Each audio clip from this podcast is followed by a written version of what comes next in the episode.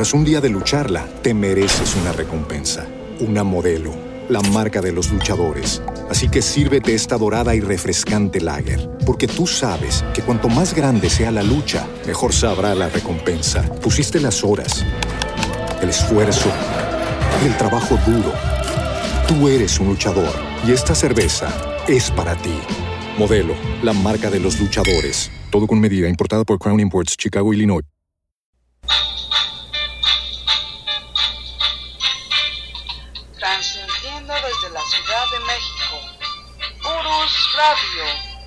Una estación para compartir.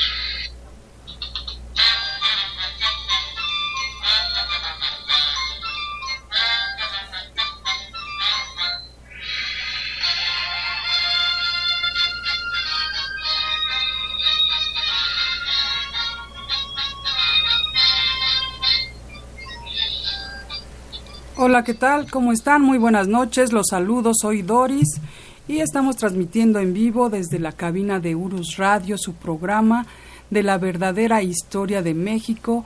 Hoy 15 de agosto de 2016 y pues estamos eh, transmitiendo en la Ciudad de México. Aquí está con nosotros ya el profesor Francisco Mendoza y lo vamos a saludar. Profesor, ¿cómo está? Buenas noches. Buenas noches, licenciada. Con el gusto de que estamos retomando nuestro ritmo otra vez, de estar transmitiendo todos los lunes, estar aquí con todos ustedes que amablemente nos escuchan.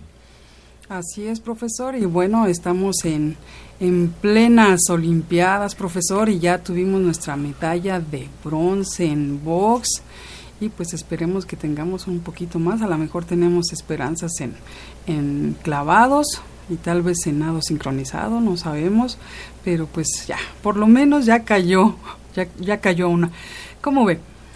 Pues que va a ser una medalla muy pesada, sumamente pesada, porque ¿cuántos de nuestros directivos deportivos se van a colgar de esa medalla que ganó este Misael, eh, boxeador? Este, que ojalá se ganen otros para que repartan el peso, porque todas las autoridades se van a colgar de esas medallas. No será la primera vez, ya lo hemos platicado aquí alguna ocasión en Urus Radio, que hicimos algún programa relativo también a la historia de México en los, en los Juegos, ¿no? En los Juegos Olímpicos, pero nos quedamos con muchas historias, este, licenciada, que platicar. Pues de hecho, el, los programas fueron dos, fueron deportistas mexicanos, creo. Y pues, ¿qué le parece si, si nos, usted nos prepara un, un tema hablando precisamente de la historia de México en las Olimpiadas, profesor? Es que hay unos temas bien interesantes. Poca gente sabe de que nuestro primer equipo, la primera medalla se ganó en 1900. En el año de 1900, en las segundas Olimpiadas, se ganó nuestra primera medalla, una medalla de bronce, por un equipo mexicano de polo. Y este, pero no, no representó a México porque México no tenía un comité olímpico. Y el equipo se llamó Norteamérica. Así fue como se le puso el equipo, pero eran mexicanos. Y bueno, hay muchas historias alrededor de, de, de los deportistas olímpicos. Este, pero para tristeza, bueno, cuando la gente de pantalón largo mete las manos en todo esto, pues lo echa, lo echa a perder. Y hay mucho, mucho que, que platicar. Con todo gusto preparamos un programa, este licenciado. Bueno, ya, este, ya quedó de profesor, así es que, como dice algún dicho por ahí, a rajarse a su tierra. Exactamente. Con ganas de estar por allá en nuestra tierra, claro que sí. Un saludo a todos nuestros amigos de Michoacán que nos están escuchando. Y bueno, y del resto del país, e inclusive suena un poquito petulante, pero de varias partes del mundo que también nos escuchan. Un saludo desde nuestro querido México. Si ustedes son mexicanos y están allende a nuestras fronteras, pues reciban un abrazo, un abrazo de su país que los espera. Que los espera siempre, aunque sea de visita, si ustedes ya viven en el extranjero, pero que los espera y que no los olvida. ¿Sí? Sí, este, de, eh, yo me estaba acordando precisamente eh, la semana pasada, ya ve que dijimos algunas estadísticas y nos gustaría mucho que algunos de nos, nuestros este nuestros paisanos que viven en el extranjero igual se comunicaran con nosotros. Eh, ya se han comunicado con nosotros este, personas que viven en Estados Unidos, pero más allá este, no sabemos. Nosotros sabemos también que nos están escuchando, pero sí nos gustaría que eh, nos contactaran y saber desde dónde nos están escuchando. Así es, claro que sí, esperamos sus mensajes, sus comentarios. Y mientras, bueno, hacerles, un llegar, hacerles llegar a nuestros amigos que en este momento pues ya nos hicieron llegar mensajes este, el señor Enrique Leos, Isis Martínez de Tlaxcala, este, bueno, varios amigos, ¿no? Que, que ya están ahorita enviando los mensajes, eh, Alejandro Arriola de Michoacán, etcétera, pues un abrazo muy fuerte para, para todos ustedes. Y también sabemos que hay una radiodifusora de Puebla, profesor, que nos está ayudando, que nos está apoyando, que está transmitiendo en directo igual nos, bueno, retransmitiendo, ¿no? El programa, pero no recuerdo cómo se llama, es eh, es la estación 103.1, sí, de nuestro amigo Fred, ah, sí, que nos está retransmitiendo. Un saludo. Y bueno, la, la semana pasada aunque estábamos enterados, eh, de pronto se nos fue a hacer un comentario, la labor enorme, enorme que están haciendo eh, en las ciudades del norte del estado de Puebla, recolectando víveres, recolectando cobijas para todas aquellas personas que resultaron dañados con las lluvias, lluvias torrenciales en la Sierra Norte de, Puebla y nuestro amigo Fred Alvarado, bueno, también es de los que eh, por medio del Sindicato Mexicano de Electricistas están auxiliando a la población civil. De veras un abrazo para todos ustedes, es loable, loable la actividad, pero vamos a dejar claro esto es loable la actividad, pero es triste que nuestras autoridades no hagan nada. Siempre nos va a doler la desgracia de nuestro pueblo, siempre nos va a doler, pero ahí es donde el pueblo de veras este, se solidariza. Y yo creo que el mejor ejemplo, el más grande ejemplo fue con el terremoto de la Ciudad de México del 85, que las autoridades por mucho fueron rebasadas y que fue el pueblo el que se organizó para darse la mano entre hermanos. Lo mismo sucedió en la Sierra Norte de Puebla, se dieron la mano entre hermanos, ¿por qué? porque las autoridades, como siempre, sí, fallaron. Desafortunadamente así es, pero bueno, este profesor, se nos está yendo el tiempo. ¿Le parece a usted si empezamos con este tema? es continuación, precisamente. Continuación es el cierre de lo que comentábamos la semana pasada, de lo que fue la guerra cristera. Yo me recuerdo un texto de Jorge Ibargüengoitia, que, de una obra de teatro que se llama El Atentado este, que se puede conseguir la obra del atentado, está basada en la muerte del general Obregón, ahí en la bombilla, y habla sobre la guerra cristera. Y decía el prólogo del libro, ¿sí? decía, este, cualquier semejanza de esta historia con un hecho de la historia de México, no es una coincidencia, ve que dicen, es una mera coincidencia. No, ahí pone Jorge Ibargüengoitia, no es una coincidencia, es una vergüenza nacional. Efectivamente, como decía el, gran dramaturgo Jorge Ibargüengoiti, es una vergüenza. Es una vergüenza, lo consideramos así, que hayamos terminado peleándonos los mexicanos en una guerra religiosa en pleno siglo XX y ya adelantado el siglo XX, que México había pasado por una revolución social, la primera del siglo XX en todo el mundo, y después haber caído en una guerra religiosa, en una guerra cristera, en una guerra santa, ¿sí? Que bueno, ahorita que se, vive este tipo de guerra santa en el Medio Oriente, con tantos atentados y tantas cosas, igual nos horrorizamos ¿sí? por lo que sucede. Eh, en, en, el otro lado del mundo, bueno, pues es lo mismo en México. En México causó decenas de miles de muertos esta guerra, una guerra, pues insisto, que, realmente fue una guerra en un escritorio, ¿sí? entre las autoridades religiosas y las autoridades políticas de nuestro país, y que la consecuencia fue que los mexicanos se agarraran a balazos. Esto costó la muerte de muchas personas, este, pero pues una de las muertes más significativas, no porque haya sido un mexicano ejemplar, sino por su presencia, por su trascendencia, pues fue la del general Obregón, que muere asesinado en el restaurante La Bombilla y que comentábamos la semana pasada, que muere de 19 balazos. Bueno, le encontraron 19 balazos de seis calibres distintos, sí en el cuerpo y esto no se quiso dar a conocer. Lo que decíamos, pues, cuántas pistolas traía este este hombre, ¿no? León Toral, cuántas pistolas traía. Cuando se hicieron las investigaciones del caso, se descubrió que eh, José de León Toral tenía una confidente, por así decirlo, no podía ser su confesora, porque las mujeres no confiesan en la Iglesia Católica, pero sí una confidente que fue la madre Concepción de la Yata, mejor conocida como la Madre Conchita, ¿sí?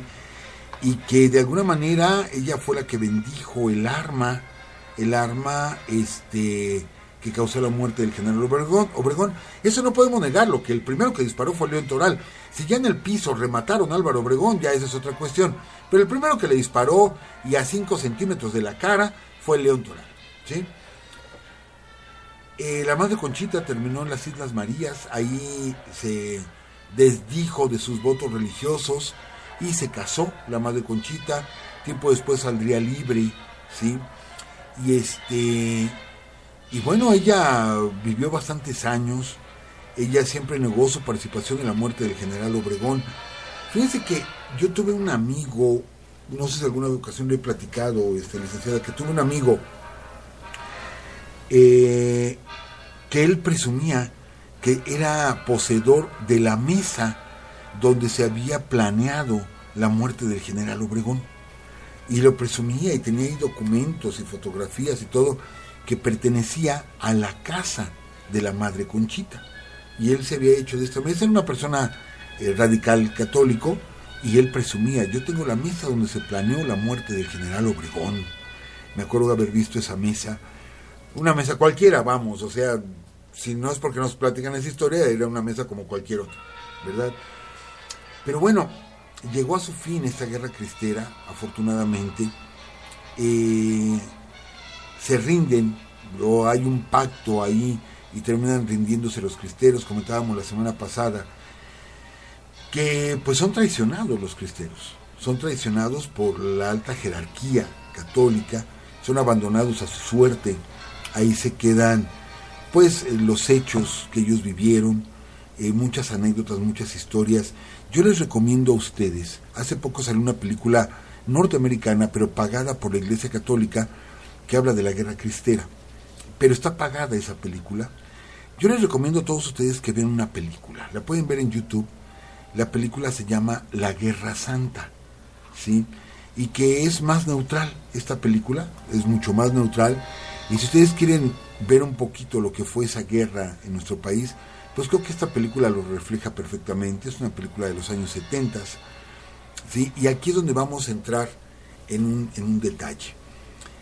Esta película yo recuerdo cuando se estrenó en México, una semana antes de que hiciera su primer viaje Juan Pablo II a nuestro país, e inmediatamente la quitaron de cartelera. Pero yo quisiera mencionar de que hay un personaje ahí que ya forma parte de nuestra historia, nos guste o no, y ahorita yo les voy a platicar porque a mí no me gusta. Sí tengo situaciones personales de que no me gusta este personaje, pero es parte de nuestra historia, y que fue este sacerdote llamado Marcial Maciel. Marcial Maciel fue de los cinco o seis viajes que hizo Juan Pablo II México, en cuatro viajes él venía en el avión papal, ¿sí? de Alitalia, él venía en el avión papal y normalmente cuando abrían las puertas del avión para que saliera el Papa, primero salía alguien de la tripulación, abría la portezuela porque siempre bajaba por escalerilla para que todo el mundo lo viera. Vean las imágenes y antes, la, la, persona que sale antes de que salga el Papa, siempre es Marcial Maciel. Entonces imagínense el poder, porque era el que recibía prácticamente al Papa en México durante la mayoría de los viajes. ¿Quién era Marcial Maciel? Pues era el fundador de los legionarios de Cristo. Sabemos que la Iglesia Católica tiene muchas órdenes religiosas de diferente estilo, ¿no? Jesuitas, dominicos, franciscanos, dieguinos, etcétera, de muchos, muchos tipos, porque algunos son para atender enfermos, otros son este, para oración, así como hay muchas órdenes de mujeres. Marcial Maciel funda la Orden de los Legionarios de Cristo y es una organización que crece, crece demasiado rápido y empieza a tener muchísimo poder en Roma. ¿sí? Eh, la otra organización que había crecido un poco antes fue el Opus Dei yo les voy a pedir de nuevo, como lo hicimos la semana pasada, que tengamos cuidado. Vamos a hablar de una organización, de una organización este, religiosa, sí, pero que es una organización hecha por hombres. No estamos hablando de la fe, no estamos hablando de, o criticando eh, la cuestión de fe o, las creencias que cada quien tenga son muy respetables. Estamos hablando de gente común y corriente como nosotros. Pero bueno, este señor Marcial Maciel, este, y aquí va eh, el por qué yo choco con este tipo de ideas personalmente. Es oriundo de un pequeño pueblo este, en el occidente de nuestro país, un pequeño pueblo de Michoacán llamado Cotija de la Paz. Bueno, ¿por qué es tan especial para mí? Porque yo nací ahí, en Cotija de la Paz. ¿Sí? O sea que es mi paisano, el señor Marcial Maciel. Para mí es triste que teniendo a alguien tan notorio, nacido en, ese pequeño pueblo de Cotija, como fue José Rubén Romero, que fue diputado, que fue este secretario de Estado y que fue el autor de uno de nuestros personajes más tradicionales en México, el autor de La vida inútil de Pito Pérez. Pito Pérez que después sería encarnado en el cine por don Manuel Medel, del cual bueno tenemos amistad con uno de sus sobrinos, amistad cercana con uno de sus sobrinos, el señor Fernando Medel, tenemos amistad con él, este, que nos ha platicado muchas cosas de don Manuel Medel, y después sería interpretada por Tintán y después sería interpretada por López Tarso. La vida inútil de Pito Pérez, de José Rubén Romero, nacido en Cotija, Michoacán. Pero allá en Cotija, Michoacán, nadie se acuerda de José Rubén Romero, solamente que hay una escuela pública que lleva ese nombre. Mas, sin embargo, todo el mundo sabe quién es Marcial Maciel, fundador de los Legionarios de Cristo, y que empieza a tener un poder enorme en México, y que él sale de la población de Cotija, porque la población de Cotija fue invadida por un bandolero, un bandolero que fue revolucionario, pero que cuando acabó la revolución, como el señor no tenía partido para ningún lado, pues se dedicó a atracar y a asaltar. Ese señor era José Inés Chávez García, mejor conocido como el Indio, ¿sí? Este, que asoló toda esa región de Michoacán, de Jalisco, el sur de Jalisco, el norte del estado de Guerrero y el estado de Colima. Era un bandolero. Entonces, para ese tiempo, el señor, eh, o el jovencito Marcel Maciel se va a Zamora, donde hace sus estudios y posteriormente, bueno, eh, eh, funda esta orden, busca un reconocimiento, es ordenado sacerdote, etcétera, empieza a tener un poder enorme. ¿Por qué lo mencionamos? Porque es parte de nuestra historia. Vamos a, a centrarlo en esta parte.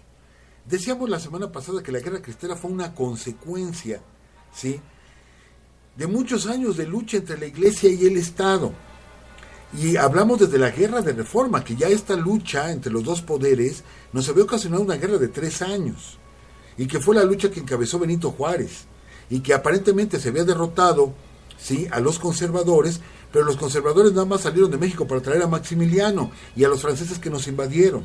Platicamos todo eso la semana pasada de cómo a la muerte de Juárez no se aplican totalmente las leyes de reforma, llega Porfirio Díaz, a Porfirio Díaz lo chantajea la misma iglesia, este, eh, y, no se mete con la iglesia para nada.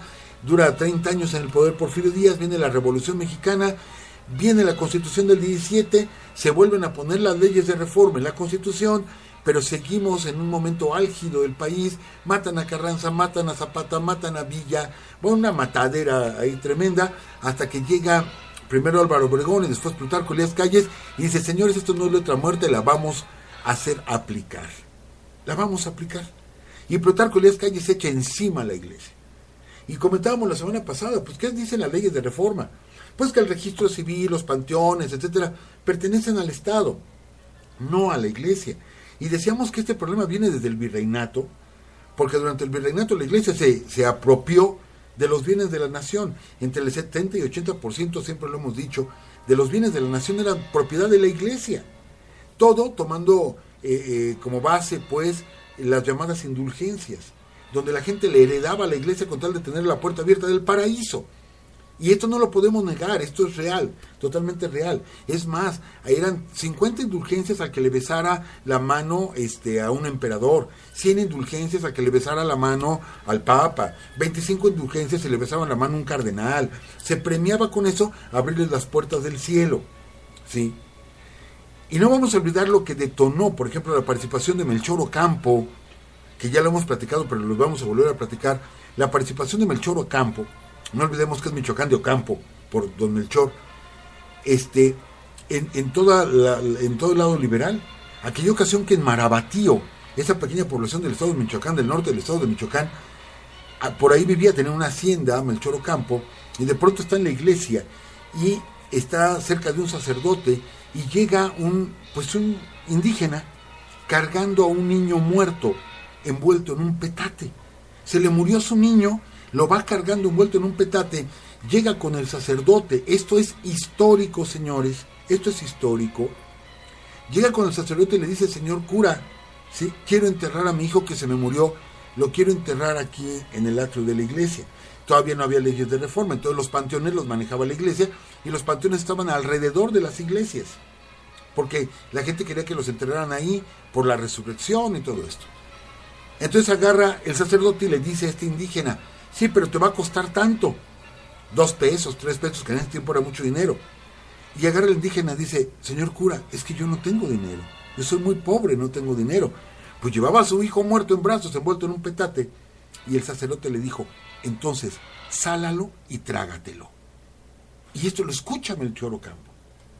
¿Sí? De que porque no pagaban, no se les permitía estar en, en, el panteón que pertenecía a la iglesia. Pero todavía con esa altivez, con esa patanería de este sacerdote decir, pues entonces sálalo y trágatelo. Era como se manejaba la iglesia. Por eso se van en contra de ellos y la semana pasada decíamos, la iglesia que tantas veces ha traicionado al país, recibiendo a los invasores, pidiendo que las campanas de Puebla toquen a pique, porque estaban entrando los franceses. Y les platicamos aquí la anécdota cuando los campaneros de Puebla agarraron y cortaron las cuerdas de las campanas para que no sonaran los badajos y llegaron un día con el presidente Juárez a Palacio Nacional que pedían eh, hablar con él, le avisan al presidente Juárez, oye, hay gente ahí de Puebla que quiere hablar contigo. Sale Benito Juárez y ve a un grupo de gente lleno de reatas, de cuerdas, y dice, señor presidente, venimos a entregarle esto. Y agarra Juárez, ¿qué es eso? Y dice, pues son las cuerdas de las campanas de Puebla. Porque nos ordenaron que las tocáramos para que cuando entraran los franceses dijimos, no, no las vamos a tocar. Y mejor cortamos las cuerdas y aquí se las traemos, señor presidente. Dentro de esa ingenuidad se ve el amor que le tenía México la gente. Se ve el amor que le tenía México. Más sin embargo, la iglesia sí dijo, recíbanlos con las campanas. Pero bueno, hemos dicho cuántas veces nos ha traicionado la iglesia y que la iglesia fue el, muy eh, altamente responsable de que perdiéramos la mitad de nuestro territorio nacional. Pero bueno, nos regresamos, ¿sí? este enfrentamiento no ha terminado. No ha terminado entre liberales y conservadores. Han tenido otro nombre. Después de la guerra cristera, se formó un partido político para competir contra el gobierno y se formó la Unión Nacional Sinarquista, UNS, basado, o sea, toda la gente que lo formó era gente que había pertenecido a los grupos cristeros. Al mismo tiempo se funda el Partido Acción Nacional, y esto, señores, es histórico. Posteriormente, la Unión Nacional Sinarquista se convertiría en el Partido Demócrata Mexicano, que todos le decían el del gallito, ¿sí? y que son ultra católicos.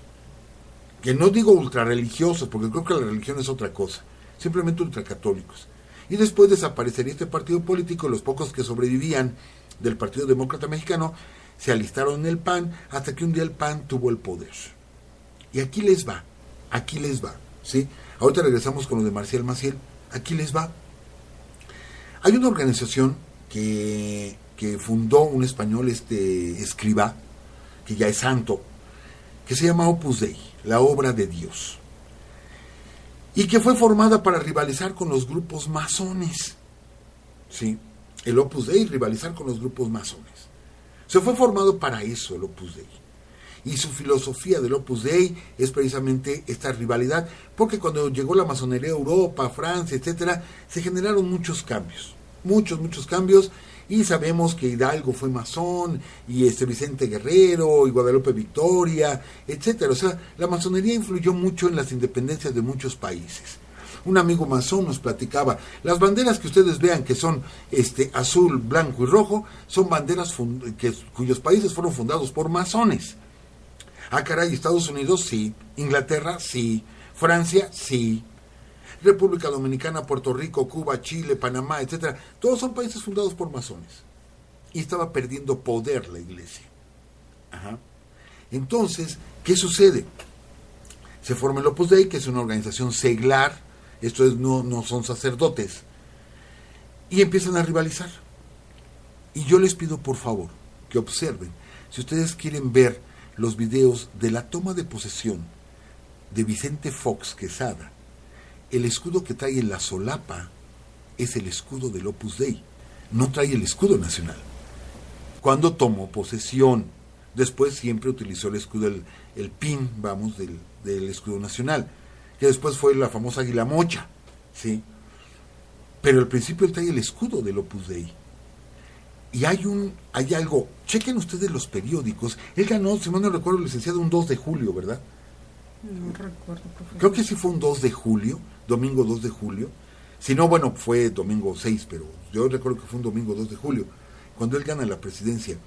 Al otro día, el lunes 3 de julio, aparece la bandera nacional de la Catedral Metropolitana de cabeza. Poca gente supo o entendió el mensaje. El mensaje es que como la bandera nacional es una bandera republicana, sí, y los republicanos son los liberales, era como decir, derrotamos a los liberales. Los derrotamos y pusieron la bandera nacional de cabeza. Véanlo en los periódicos. Y la Secretaría de Gobernación multa a la Catedral Metropolitana por poner la bandera de cabeza, pero es, digamos, un mensaje de júbilo de que al fin derrotaron a los republicanos. ¿Qué nos dicen con esto? Pues que sigue esa lucha. La lucha entre liberales y conservadores sigue hasta nuestros días. Pero ahora veamos el discurso de Vicente Fox en el Auditorio Nacional cuando dice que una de sus misiones es terminar con el jacobismo en México. Jacobinos les llaman a los masones. O sea que tal, este pleito seguía. Benito Juárez era masón, Lázaro Cárdenas masón, etcétera. Melchor Ocampo, eh, José María Luis Mora, todo ese grupo de liberales eran masones. Entonces, ¿qué nos está diciendo? Que esta lucha persiste hasta el día de hoy. ¿sí? Entonces, aquí es donde vamos a entrar en esta parte de Marcial Maciel. Este señor nace en Cotija, Michoacán. Pero bueno, es conocido sobre todo por eh, el abuso sexual a menores. El abuso sexual a menores, la llamada pedofilia, ¿sí? Porque de pronto un grupo de gente, de varones que fueron eh, abusados sexualmente por Marcial Maciel, eh, empiezan a decirlo públicamente y un periódico en los Estados Unidos eh, saca la noticia a nivel mundial, ¿sí? y se sabe lo que, lo que había pasado con Marcial Maciel, que bueno, tenía tanto poder, tanto, tanto poder, que inmediatamente acallaron o buscaron acallar esos periódicos. Hubo por ahí un caso donde él aparece en la revista Contenido y un familiar de él, ¿qué le puedo decir, este, licenciada? Un familiar de él como su esposa, ¿sí? Recibe la orden de comprar todas las revistas, bueno, no su esposa, su mujer, de comprar todas las revistas, contenido de Cuernavaca, Morelos. Él le manda dinero para que las compre todas. Este, tiene un poder enorme el señor Marcial Maciel. Inmediatamente la Legión de Cristo dijo, no es cierto, eso es mentira, es el demonio que está atacándonos porque quiere detener la obra de Dios, etcétera. No, no, no, no, no, no, no, no. O sea, lo real es eso, que él cometía abuso sexual con menores y que aparte él se acerca a familias pudientes. Y aquí nos vamos otra vez a la parte conservadora. ¿Quiénes son los conservadores? Pues las gentes más ricas de México. Las gentes más ricas del país son aquellos que son descendientes de españoles. ¿Sí? que con la independencia, recuerden que la independencia aquí lo platicamos, la independencia la hacen los criollos, los hijos de españoles. Aunque hacen el abrazo de Acatempan y todo eso, vean ustedes el acta de independencia de México y en el acta de independencia no está ni Vicente Guerrero, ni Andrés Quintana Roo, ni Guadalupe Victoria, ni doña José Ortiz de Domínguez, ni Leona Vicario. Ninguno de nuestros próceres de la independencia firmó el acta de independencia. La firmaron Agustín de Turbide y alrededor de 60 hombres ricos españoles o hijos de españoles que vivían en México. Ellos son los que firman el acta de independencia. ¿sí? Esta gente rica ha sobrevivido y hasta la fecha son familias intocables, intocables. Por ejemplo, una ocasión decíamos y como que pues hubo por ahí algunos reclamos, ¿sí? Este, sabremos del plan de Ayala. Este plan de Ayala que redacta el profesor Otilio Montaño y que le da de alguna manera una bandera legal al movimiento zapatista, al movimiento de Emiliano Zapata. Y hubo alguien que nos preguntó, bueno, Villa nunca hizo nada. Claro que Villa hizo una declaración. Claro que también sacó un plan Pancho Villa. Pero Pancho Villa decía que tenía dos enemigos tremendos. El primero era Terrazas, que era dueño de Chihuahua. Y el segundo era la familia Krill. Efectivamente, la familia Krill, ¿sí? Que hasta la fecha, bueno, conocemos al político panista Santiago Krill, y que es descendiente de esa familia. Pero como no les conviene que se sepa que Pancho Villa luchó contra ellos en la revolución, no se menciona el plan que de alguna manera enarbolaba en la división del norte y lo opacan con el plan de Guadalupe de Venustiano Carranza. Pero Pancho Villa, una de las familias a las que quería quitarse de encima por el daño que le habían hecho al pueblo era los Krill. Y los Krill ahorita son sumamente respetados. Sé que estamos diciendo cosas difíciles y riesgosas porque sé que nos escuchan en muchas partes. Esperemos no tener ninguna consecuencia. La peor consecuencia que podemos tener es que nos mandaran virus o que, o que por ahí aparezca que los ha habido algunas personas que eh, de pronto como que se meten mucho en este tema y nos han, un par de personas ¿no? que nos han criticado. o que nos puedan hackear, ¿no? O que nos puedan hackear. Esperemos que no. Eh, todo esto es historia. Regresemos con Marcial Maciel. Les voy a poner un ejemplo. Marcial Maciel organizaba misas en el Vaticano y el Papa daba la misa. ¿sí? Eran misas privadas que daba el Papa. Entonces Marcial Maciel hablaba con familias poderosas de México. Esto, ah, porque luego nos dicen, ¿de dónde sacas la información? Esto lo sacamos de la revista Contenido, de la revista Proceso. Estos datos que le vamos a dar. Resulta que Marcial Maciel le cobraba 50 mil dólares a cada persona por tener una misa prácticamente privada con el Papa. 50 mil dólares. ¿sí? Era una pequeña capilla que está en el Vaticano donde cabían 40 personas. Y les cobraba 50 mil dólares a cada quien, eran millonarios mexicanos. O sea, era una misa para 40 gentes nada más. Si hacemos un poquito de cuentas, se juntaban 2 millones de dólares por cada misa. Claro, no hacía misa cada tres horas, o sea, no. Él la organizaba, organizaba el tour, se iban en avión, un avión privado, llegaban allá estas familias ricas y recibían la misa, sí, la misa este, eh, por parte de Juan Pablo, y al terminar la misa, Marcial Maciel daba un donativo al Vaticano de un millón de dólares por esa misa. Pero a ver, van a decir, a ver, profe, es que dijiste que se ganaban dos millones de dólares. ¿Le daban nada más un millón a la iglesia? Sí. Y el otro millón, ah, pues ya sabemos quién se lo quedaba. Cada misa que él organizaba. Les digo, no eran misas diario ni cada tres horas, o sea, no. Se tardaba en organizarla, en juntar a la gente, pero estos eran el tipo de negocios que hacía Marcial Maciel. ¿sí? Se habla por ahí de una mujer en Nuevo León, la cual fue este, convencida de que fuera benefactora de los legionarios de Cristo, este, y esta señora después hubo demanda por parte de los hijos y de los nietos, porque le, ella en total dio de aportaciones que de a 100 mil, que de a 200 mil, etcétera, dólares, y acabó dándole a la Legión de Cristo 50 millones de dólares. Y la familia estaba que pegaba de gritos. ¿sí?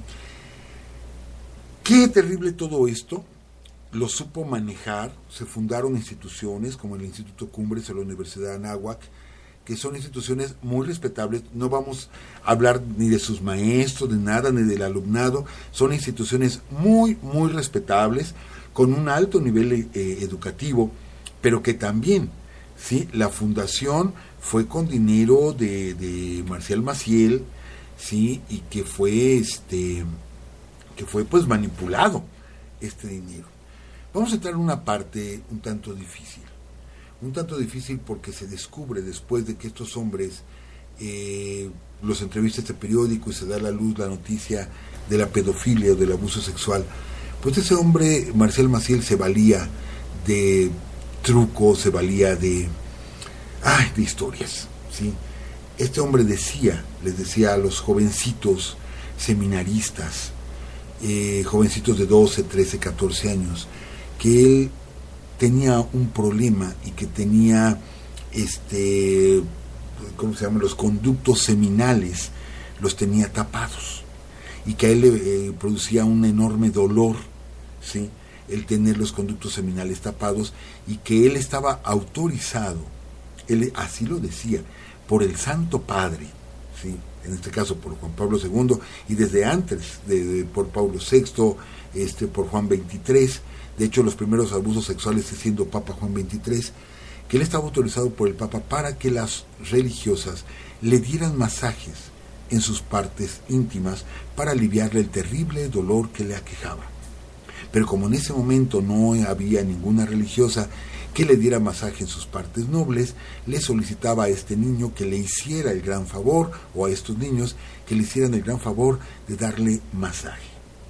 Todo esto pues era un abuso sexual. Los niños al principio no sabían qué sucedía, ¿sí? De pronto la imagen de Marcial Maciel era casi santificada. Entonces ellos obedecían, pero ellos comentaban que estaban extrañados de ese tipo de situaciones. Y él después les decía, que no podían comentar esto ni aún en, eh, en la confesión. Ni aún confesándose tenían que comentarlo, porque esto era algo, nada más un asunto con él, pero que el Santo Padre estaba enterado. Y así cometió un, pues una diversidad de abusos sexuales.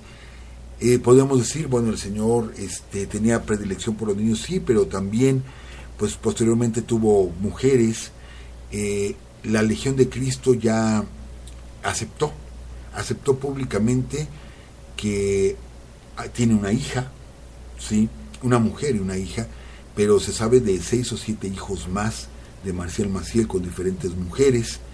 Este, tomaba una doble vida donde se hacía llamar, ay, no recuerdo el nombre, Víctor no sé qué se hacía llamar Marcial Maciel, y conquistaba jóvenes o mujeres, eh, conquistaba mujeres, eh, y que bueno, sin entrar en detalles, pues él vivía su parte masculina, pero pues dentro de la Legión de Cristo el celibato era más fuerte todavía que en otras órdenes religiosas. Y en todas es fuerte, pues en la Legión era muchísimo más, eran sumamente exigentes con la, con la cuestión de, de, de no tener, este, del celibato, pues. Marcial Maciel lo hacía, y tuvo hijos, y tuvo mujeres, y bueno, yo les voy a platicar, ¿sí? Fue tal la fama de Marcial Maciel. Y aquí es donde yo me voy a los cristeros. Me voy a los cristeros. Que yo no me voy en contra de ellos personalmente, sino que fueron manipulados por estas mentes perversas. Nuestra pobre gente matándose, poniendo estampitas para que no atravesaran las balas. Nuestra pobre gente, ¿sí? Que se mató en los campos. Bueno, yo les platico. Marcel Maciel empezó a empezaban a verlo así casi como un santo. Él fundó ahí en mi pueblo, en Cotija, Michoacán, eh, un, edificio enorme, ustedes pueden ver fotografías, que es una, pues, un edificio al servicio de los legionarios de Cristo.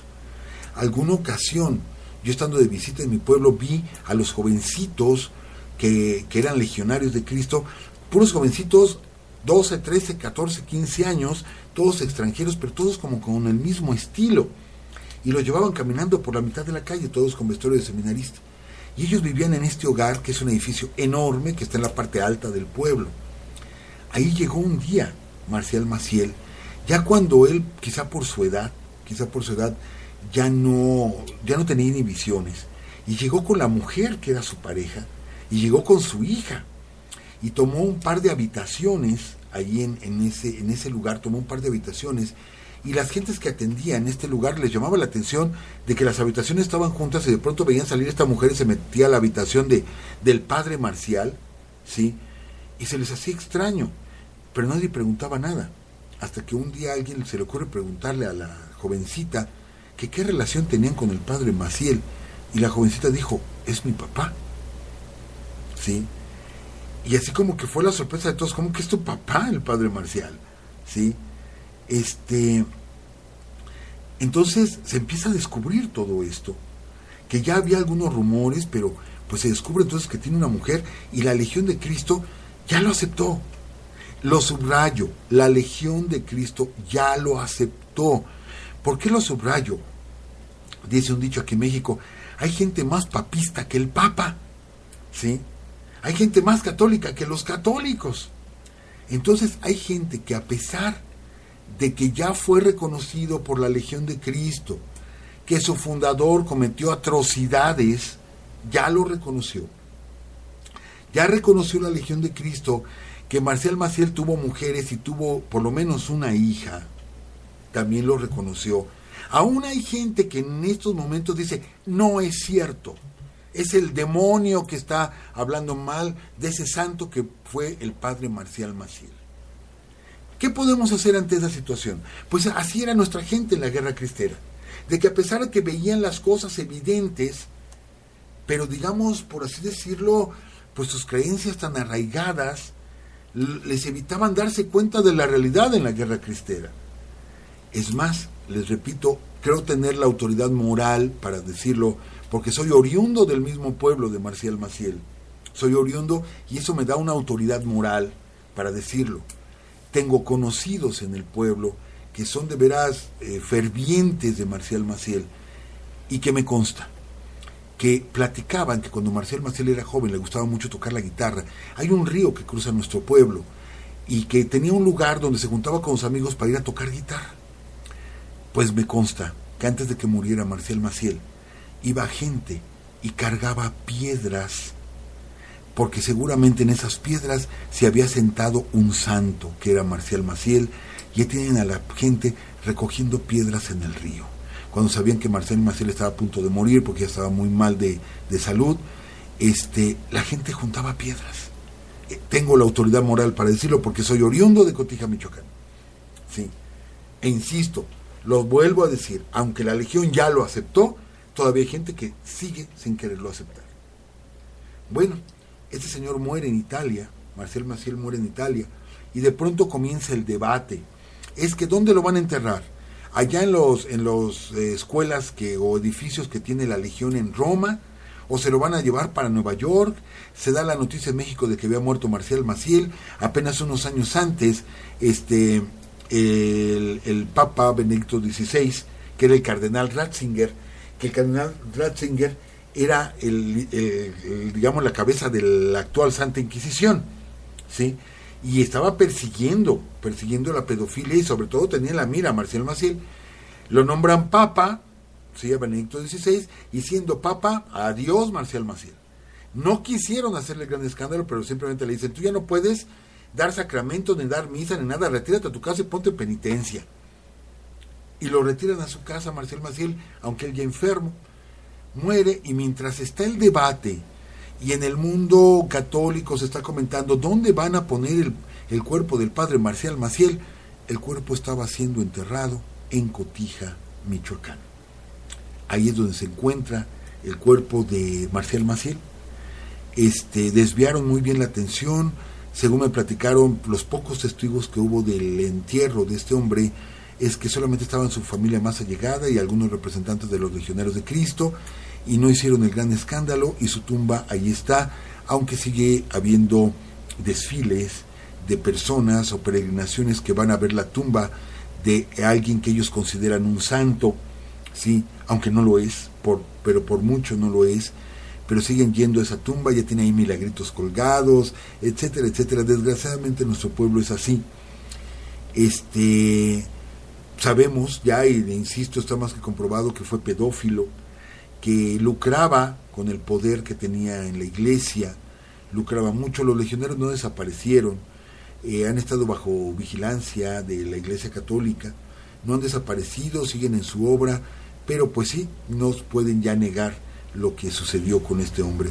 Por eso les digo, yo que soy oriundo, nativo de ese lugar, pues sí veo con tristeza ese lugar, presumió mucho de haber tenido a muchos cristeros, tengo en mi familia algunos cristeros, este, y, bueno, por eso cuando platicamos o hemos dado alguna conferencia y hablamos de la guerra cristera, yo particularmente pues sí recuerdo mucho a esos familiares que yo tuve, a este señor Marcial Maciel, y digo, caray, cuando nuestro prócer podría ser don José Rubén Romero, el autor de Pito Pérez, pues no, el prócer es un pedófilo, un pedófilo y que tanto daño le hizo a su propia iglesia sí, porque sabemos que luego generalizamos y sabemos que hay sacerdotes que caramba, son de veras entregados a su vocación religiosa, a la cual respetamos, y, de veras religiosos que han dado todo por su comunidad, este, pero hay otros que dicen que por unos pagan todos, y bueno, con este gran escándalo de Marcel Maciel, pues ahorita a veces creo que, que nos radicalizamos y decimos que todos los sacerdotes son pedófilos. No, definitivamente no, no, no, lo son todos, este, afortunadamente. Y para aquellos que sí son fervientes católicos, pues sabemos que tienen guías espirituales que sí, de veras, son de mucho, de mucho respeto este, y de mucha admiración. Entonces nosotros no generalizamos. Son casos aislados que le han hecho tanto daño a la iglesia. Pues, ¿qué les parece toda esta historia? Este, profesor, también tengo entendido que la mujer tuvo gran importancia en la lo que es la guerra cristera, ¿no? Pero bueno, mire, profesor, también eh, quería comentarle que este el nombre este de Marcial Maciel eh, falso era Jaime Alberto González y Rodríguez. Ya, qué buen dato. Yo no lo, perdí por completo ese dato. No, qué buen dato. Y nos dejó algunos mensajes también. Eh, es eh, Jorge Luis Estala que dice, perdón, dígame. No, no, no, nada. Que decía que, em, bueno, que hablaba de lo que es el Opus Dei, los Caballeros de Colón y los techos y los famosísimos del Yunque. Eh, bueno, dice que también se vino todo de ese de esa época, ¿no? De la época de Cristera. Sí, eh, vamos a hacer un, comentario. A la semana pasada igual nos llegaron algunos comentarios. Obviamente vamos a ser muy discretos. Eh, sabemos que esto continúa, o sea que esta división entre conservadores y liberales continúa hasta el día de hoy. Y pues hay algunas personas, conocemos algunas personas este, que igual dicen, ¿sabes qué? Este tema yo no lo puedo hablar en mi trabajo, porque si me escucha mi jefe me corre, ¿sí? Porque son ultraderecha, ¿no? Entonces respetamos igual. Nos llegaron algunos comentarios muy buenos la semana pasada, pero no podemos decir el, nombre de las personas igual por discreción. Sí, claro. este, no, no lo podemos comentar. Bueno, también tenemos algunos mensajes de Nicandro Andrade en Evox. Dice un gran programa de radio. Los estoy escuchando a todos. Soy de Guanajuato. Saludos y gracias por el aporte. Guanajuato, precioso, precioso Guanajuato. Bueno, todo el país, la verdad es que todo el país, pero bueno, Guanajuato con esas ciudades coloniales y tanta historia. Bueno, hay un mensaje de Marcial Ramírez. ah, perdón, perdón, me, me, hizo sentir escalofrío, licenciada. Pero mire qué dice, profesor, ya ve que dijo en la semana pasada que había algunos detractores.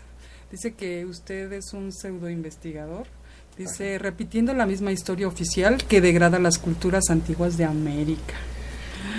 Este, bueno, es respetable su opinión. Eh, repetimos parte de la historia oficial, hay otra parte que no, no es oficial y también la decimos. Nosotros solamente compartimos, compartimos con todos ustedes, no inventamos la historia. Gracias por su comentario, de todos modos se tomó la molestia de escribirnos. Muchas gracias por su comentario. Hay otro comentario de Juan, nada más pone así Juan, dice, ¿cómo se llama el profesor? Quisiera leer algo de este señor. Bueno, es que algunas veces sí digo quién es, pero otras veces se me pasa, profesor.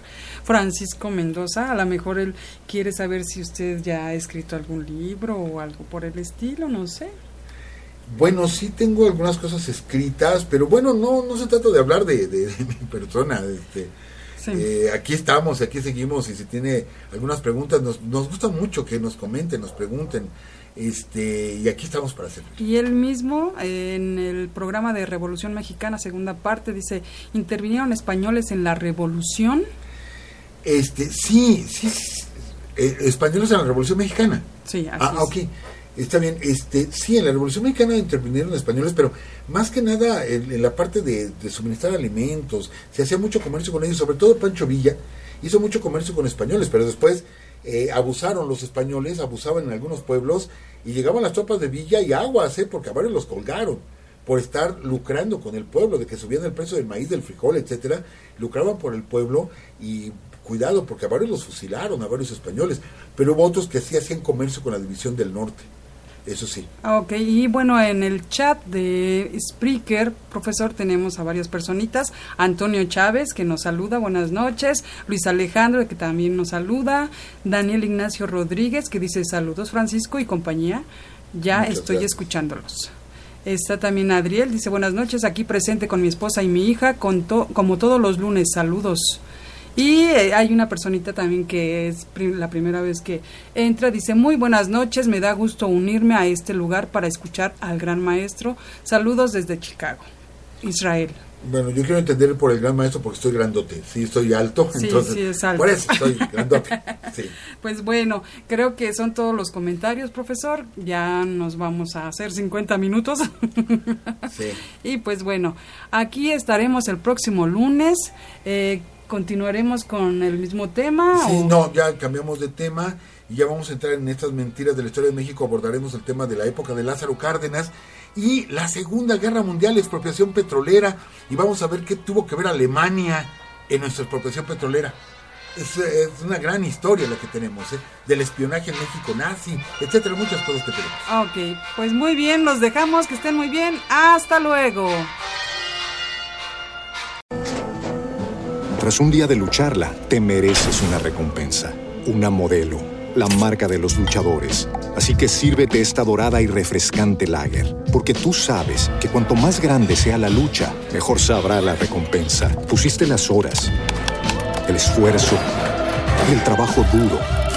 Tú eres un luchador y esta cerveza es para ti. Modelo, la marca de los luchadores. Todo con medida, importada por Crown Imports, Chicago, Illinois.